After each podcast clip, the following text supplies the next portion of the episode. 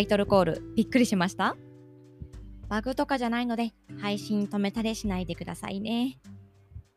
この声は某有名ゲームの有名キャラクターの声真似だと私は思ってるんですけど I'm number one!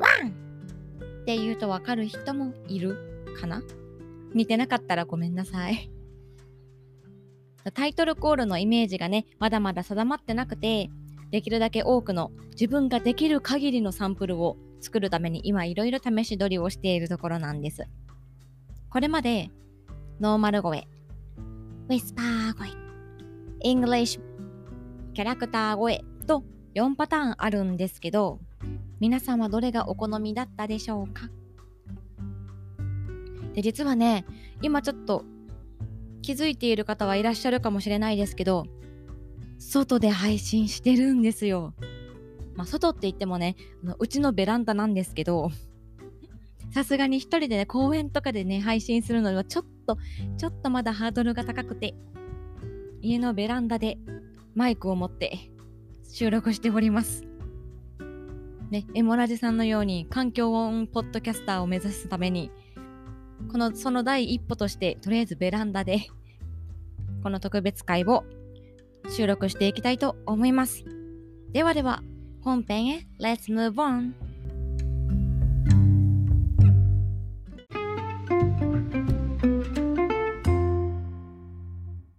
さあさあ皆さん、コーヒーのマンの1ヶ月記念配信が始まります。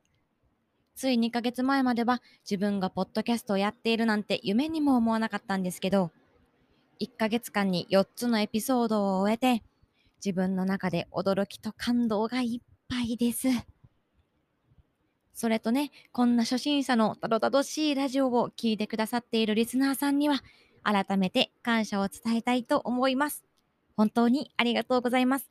そしてこれからもよろしくお願いします。では、まずはいつもの本日のコーヒーのコーナーやっていきたいと思います。特別会でもこのコーナーはやります。なぜなら私がコーヒーを飲みたいから。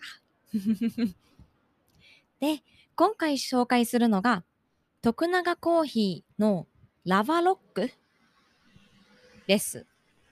こちらはね、静岡県に遊びに行った時にお土産屋さんで買ったやつです。そう、今年に入ってからなんですけど、静岡県の掛川にある花鳥園に両親を連れて行ったんですよね。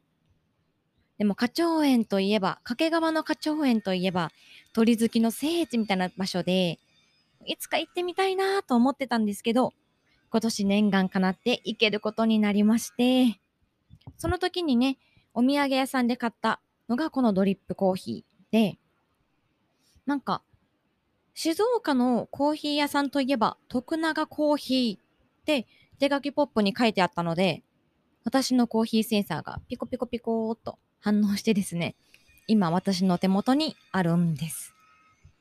では、早速いただきたいと思います。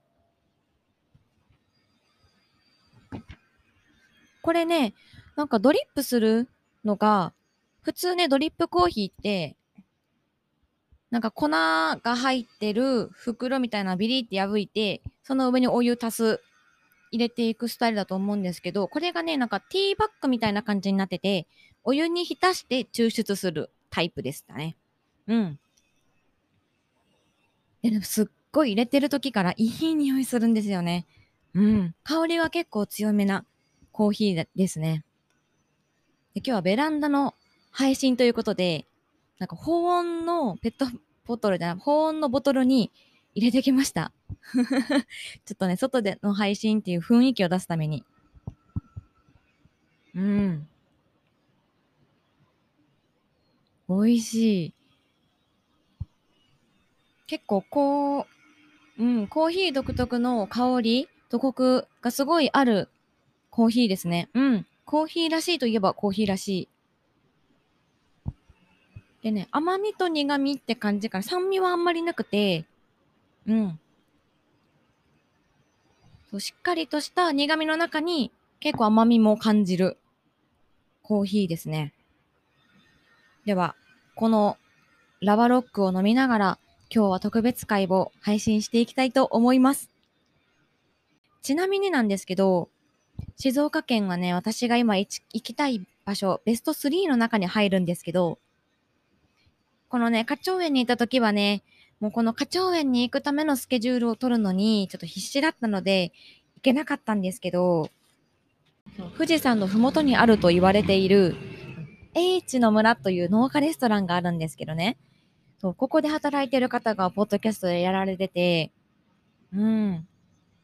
酒かすパン焼けましたよ、みたいな、ツイッターとかしていらっしゃると思うんですけど、あれを見るためにも、こっちまでワクワクしてくるというか、いつか行ってみたいなと。そう、なかなか連休が取りづらい職場ではあるので、まあ、今年中に行けたらいいなとは思っています。ね、H の村のね、ソフトクリームめっちゃ美味しそうなんですよ。うん。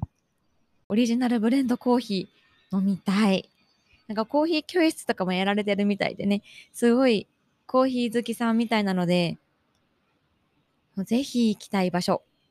他にも、ポッドキャストつながりで行きたい場所がいくつかあって、こう一つが、こう東京の東中野にある雑談っていうバーで、もうポッドキャスターさん、ポッドキャスト好きな人だったら絶対知ってる場所。もうそんな人たちが集まる場所なんですよね。んで、あの特勤マッシュの渋ちゃんがいることがあるとのことなので、もうポッドキャスト好きなら絶対に行きたい場所ですよね。うん。で、もう一つが、今私が一番お気に入りのポッドキャストなんですけど、北海道札幌市にある丸見コーヒー店のオーナーさんが、ポッドキャストをやられている番組があるんですけど、新解釈コーヒーの世界っていうね、番組なんですけど、この方がね、北海道の札幌市に丸見コーヒー店というお店を、コーヒーのお店を出してまして、もうすごく行きたい。でね、ここのね、オーナーさんがすごい、コーヒー業界ではすごい有名な方で、うん。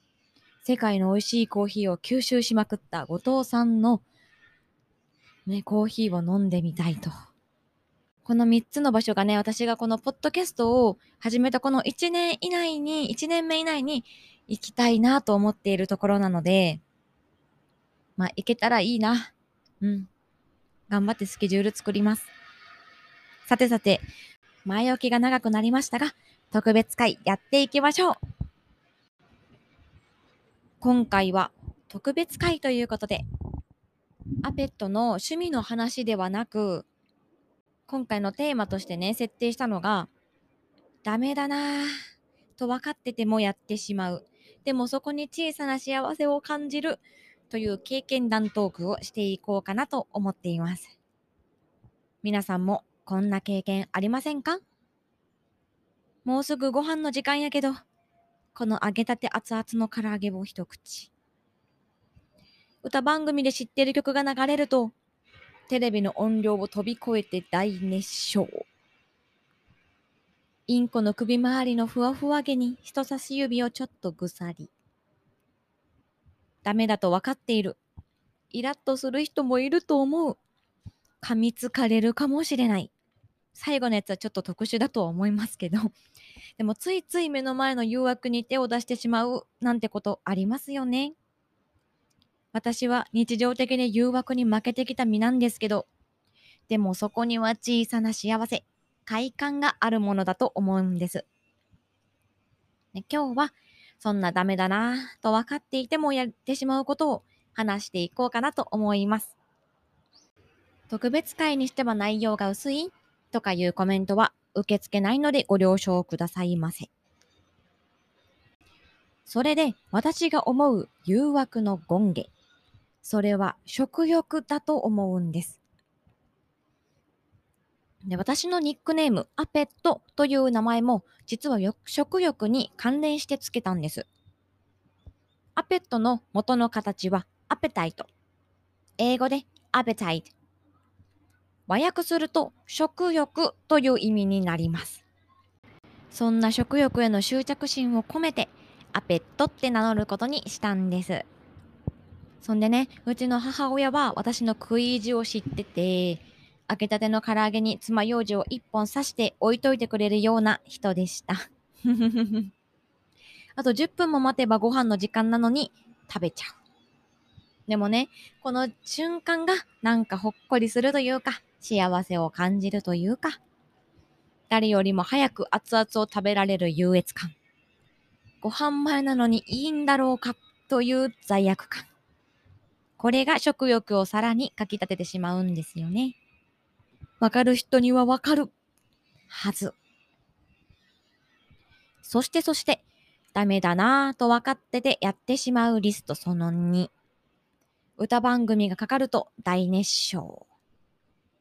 これね、まだうちの家族が寛容だったから良かったものの、めっちゃ嫌な人いると思うんですよ。わかってるんですよね。もうでも、知ってる曲が流れれば、たとえ歌詞をあんまり覚えていないような曲でも、それっぽい歌詞勝手に作ってとりあえず歌っちゃう。ほんといい迷惑だなと思うんですけど、そう。でも多分これね、うちのお父さんに似たんですよ。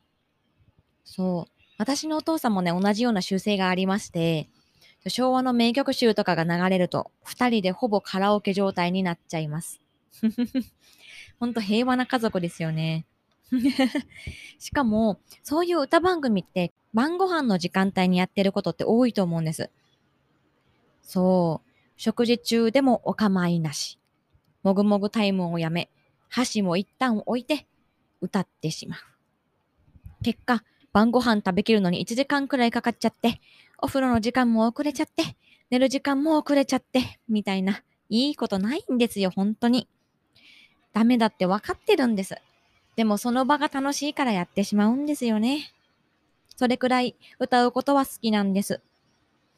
誰か共感してくれる方いませんか？いたらコメントください。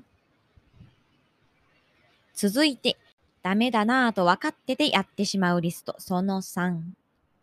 これ一番共感性薄いと思うんですけど、インコの首周りのふわふわ毛に人差し指をちょっとぐさりでしてしまう。これね、インコちゃんを飼ったことのある方なら周知の事実なんですが、インコって結構モフモフなんですよ。特にお腹とか首とか。でもね、うちの子はほんと、モフモフスペースを触られるのがすごく嫌。嫌いなんです。触ろうとするもんなら、ガブリですよ。これもね、3割の確率で本気髪。でもね、もふりたいじゃないですか。そこにモフモフがあるなら、もふってしまうのが人間の心理だと思うんです。でも噛まれるの嫌やし、嫌がってるのに触るのも気乗りしないなぁとも思うし。だから、おもちゃで遊ばせてて、今ならいけるってなった時だけも振らせていただいています。だいたい感づかれて未遂に終わるんですけど、ここまで3つ話しましたが、どうですか？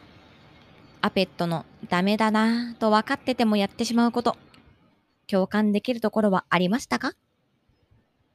皆さんにもそれぞれダメだなぁって分かっててもやってしまうことあると思うんです。ぜひツイッターのコメントで聞かせてください。お待ちしております。では、そろそろエンディングに参りましょう。